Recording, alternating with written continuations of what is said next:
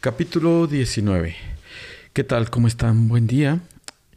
Y bueno, pues en este capítulo 19 vamos a platicar de un tema que ha causado cierta inquietud, interés en, las organizaciones, que es el tema de jornadas de cuatro días de trabajo y obviamente con tres días de descanso, que ha generado últimamente eh, una gran duda, un gran revuelo. ¿Qué tan factible sería establecer ya este rol o este tipo de ciclos laborales en, un formato y con una formalidad laboral? ¿no? Eh, se, dice o se escucha por ahí de algunas propuestas eh, en, este sentido, en este tema de jornadas laborales. En Europa ya, ya hay algunos modelos que, que, tratan de replicar y de probar de alguna u otra manera la efectividad de una probable jornada con cuatro días de trabajo a la semana y, con algunos resultados favorables, sobre todo de productividad, pero sobre todo de equilibrio en la parte personal. El tener tres días de, descanso ocupados o desconectados de, la parte laboral y ocupados un poquito más en, en las actividades personales, ha generado un equilibrio muy interesante ahora que está tan de moda que con la tecnología, después de, poder conectarte desde cualquier lugar y colaborar en la actividad que, tengas en alguna organización, eh, se, han abierto también la necesidad de espacios ya de más independencia en la vida personal. Eh, la pandemia nos jaló muchísimo a actividades remotas pero al mismo tiempo a, no poderte desconectar de estas ocupaciones y preocupaciones laborales al tener eh, la puerta y el canal abierto de conectarte y que te conecten con, algún tipo de, actividad laboral y que obviamente sea muy difícil delimitar la parte personal de la parte laboral. Entonces es, la pandemia sí, sí nos dio ahí un matiz interesante de conectarnos vía remota pero al mismo tiempo nos, nos quitó esa división que, hace algunos años era, era muy clara de, dividir la parte personal de la parte laboral y, hoy queda un poco un mix que, que, pareciera interesante cuando piensas que puedes hacer algo desde casa. Sin embargo, también te llevas las ocupaciones y pensamientos, sentires casa. Y que antes normalmente pues no era tan común. No, no quiero decir que, que no sucediera, pero eh, había una fácil delimitación de este tipo de actividades eh, y emociones, porque al mismo tiempo no solo es teclear algún reporte, sino también una parte emocional que te llevas a casa y que tal vez no, sería el mejor espacio porque al final eh, sigues pensando, sigues sintiendo en actividades, ocupaciones y preocupaciones del trabajo y que obviamente pues hoy en día también se pone muy en boga y en moda este tema de del burnout. Pero bueno, en este sentido y volviendo a nuestro tema, eh, gracias también por, por escucharnos, por proponernos este tema eh, y, por poner en la mesa su ocupación o preocupación o interés más bien en este modelo.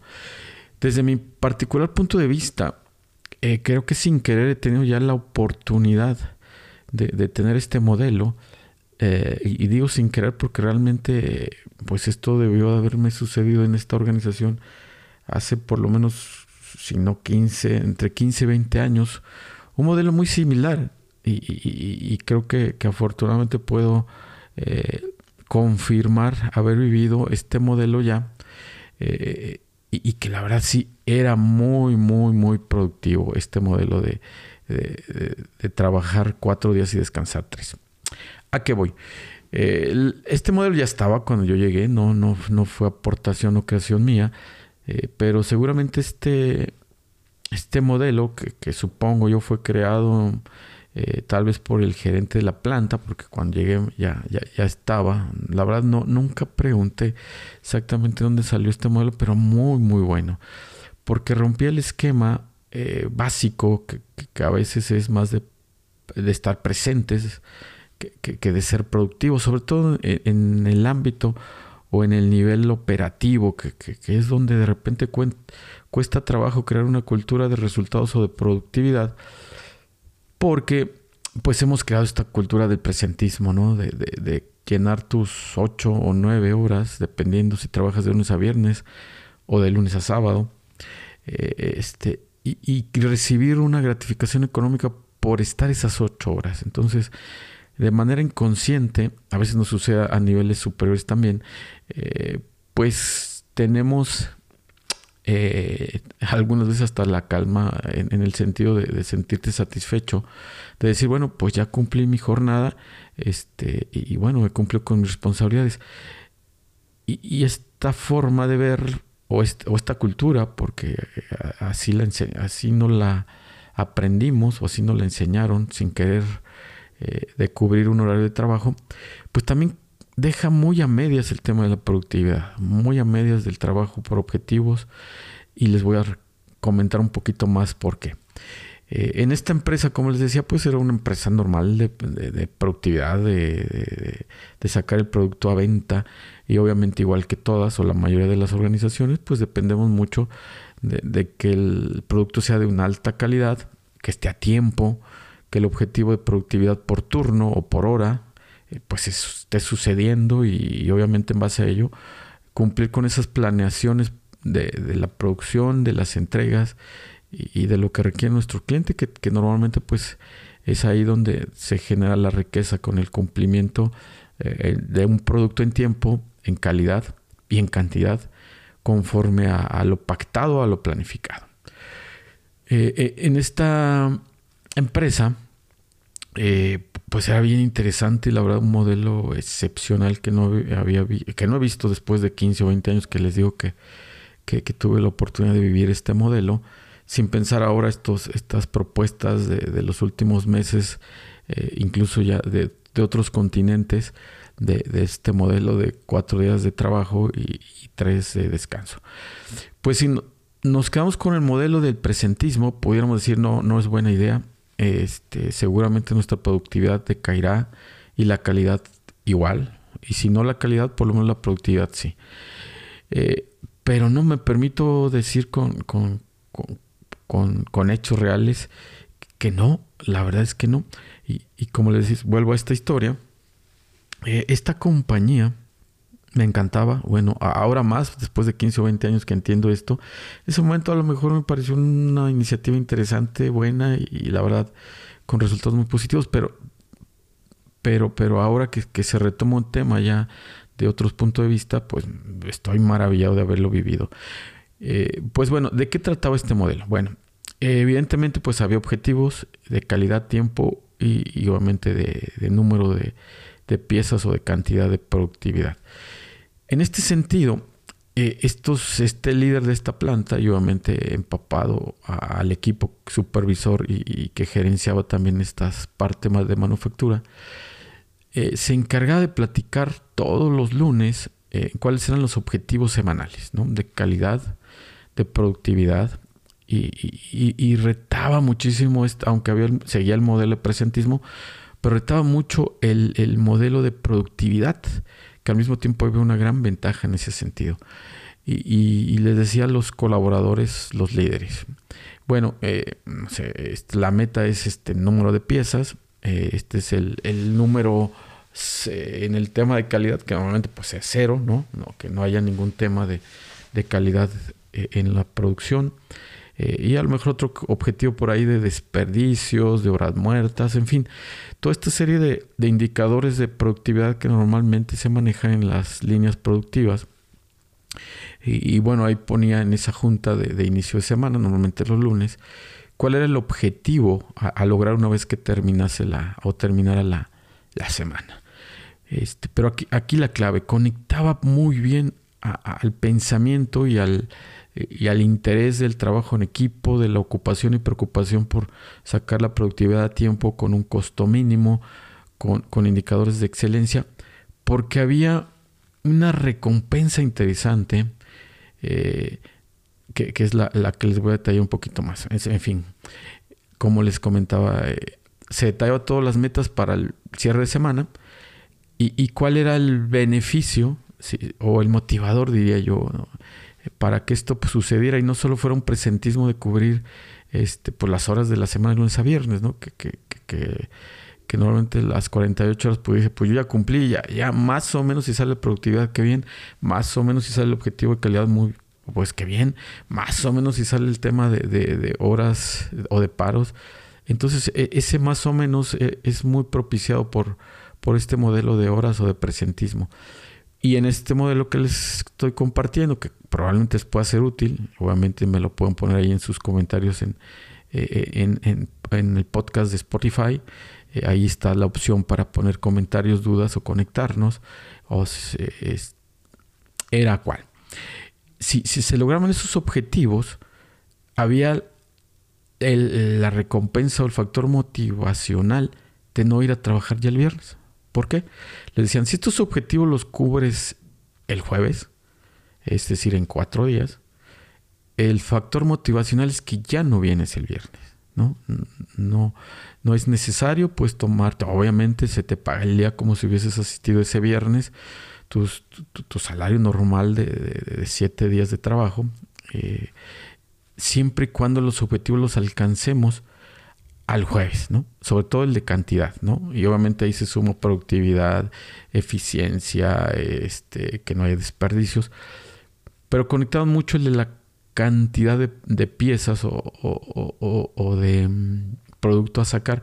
Y si se llegaba a ese, nivel de productividad al jueves, pues el factor motivacional era no, no trabajar el viernes y, y y era muy, muy interesante cómo la gente se conectaba con ese, con ese motivador, cómo se generaba el trabajo en equipo, cómo se generaba la conciencia de cuidar los recursos, cómo se generaba la conciencia de eh, un sentido de competencia en el buen sentido, de lograr una meta para tener eh, la recompensa de, poder descansar tres días cada semana. Y la verdad es que lo lograba, ¿no? Eh, era tal el enganche con esta recompensa que si se dan cuenta, pues no costaba nada, ¿no? Normalmente el presupuesto semanal de la nómina, pues siempre se consideraba los siete días. Entonces, realmente tener el objetivo el jueves daba mucha tranquilidad a los resultados de la compañía y, de cualquier líder eh, gerencial o directivo en el tema de manufactura. Y, y a la gente le permitía, pues obviamente, tener la mayoría de las semanas, porque también he de decirlo que yo creo que que se lograba el 80-85% de estos objetivos de manera muy frecuente, muy significativa. Y, la gente se conectaba mucho con este tema, niveles de, rotación muy bajos, niveles de ausentismo también muy bajos, este, de satisfacción, de sentido de, logro del personal operativo, sobre todo que es tan complicado conectar con estos temas de costos de finanzas, de resultados, de productividad. Entonces su mindset eh, y su forma de ver su trabajo pues era más productiva en ese sentido. Entre ellos se, exigían eh, esos resultados, se trabajaba en colaboración, más entre ellos obviamente había un líder, como, como en cualquier modelo de organización de producción, pero ellos se autorregulaban, se autodirigían eh, para que sucediera y todos pudieran tener esa recompensa de, descansar viernes, sábado y domingo. Entonces, con, este modelo que, viví en esta compañía, les puedo garantizar, porque lo viví, porque lo lo vi total, así que lo vi funcionando este modelo, eh, era sensacional. Entonces, ahora que, que, veo en las noticias, los artículos en la red de este modelo, eh, y eh, que, algunos lo ponen como este podrá ser, se dará algún día, México estará preparado, este, los modelos de manufactura en las organizaciones estarán visualizando esto como, algo factible.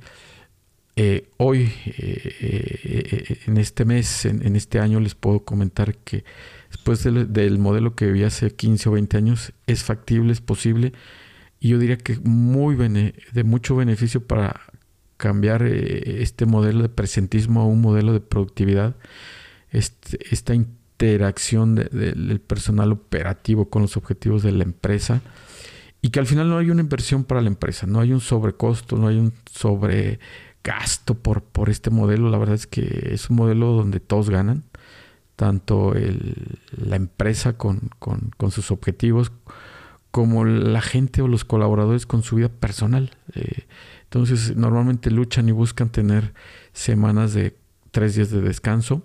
Eh, a veces no sucede, no se dan las cosas por alguna u otra situación, pero lo peor que puede pasar es que vayas tus cinco días, ¿no? Entonces, eh, la verdad es que este modelo yo creo que si se afina con más uso, con más frecuencia, aprendemos en el camino, tal vez nos lleve a porcentajes interesantes de semanas o de un gran porcentaje de semanas entre los 90, 95, ojalá el 100, y que obviamente pues esto eh, mejorará en, todos los aspectos. Creo que todos ganan, los colaboradores en su vida personal, en sus proyectos y, y, poder contar con un día en donde puedas hacer actividades comunes y normales que a veces no puedes precisamente por las jornadas y los tiempos que, que, nos implican ir a trabajar los viernes. Y la productividad, pues, pues se da, ¿no? Hay muchísimas ventajas, muchísimas ventajas. Entonces, estoy a favor, puedo ser eh, una prueba fehaciente de que es un modelo de éxito y ojalá más empresas, independientemente si la legislación o, alguna parte eh, lo propone en un ámbito legislativo en México, este, no, es, no, no es necesario esperar que suceda. Creo que podemos ir haciendo eh, muestras, ejemplos, a lo mejor y, proponiendo este tipo de negociaciones en una o dos semanas y, seguramente van a haber resultados muy positivos y, se puede convertir en, en, un modelo a seguir, una práctica muy interesante para, para, para tener o, ganar todos. Son, son ese tipo de negociaciones donde se ganan todos los que participan.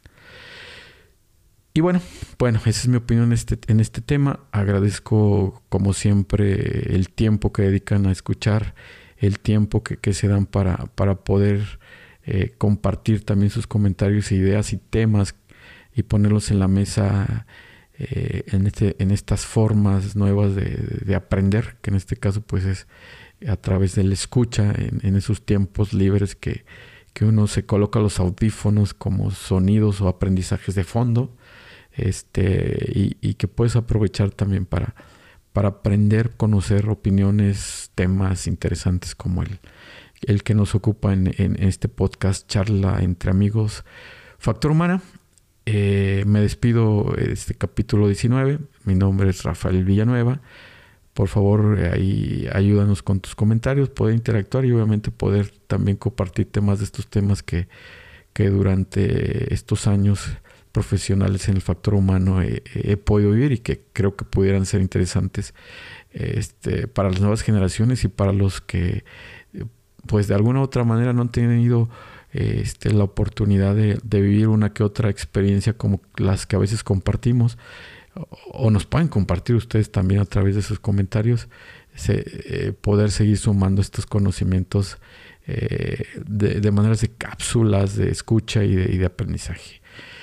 Hasta aquí mi capítulo 19. Muchísimas gracias. Mi nombre es Rafael Villanueva y esto fue Charla entre amigos, Factor Humano.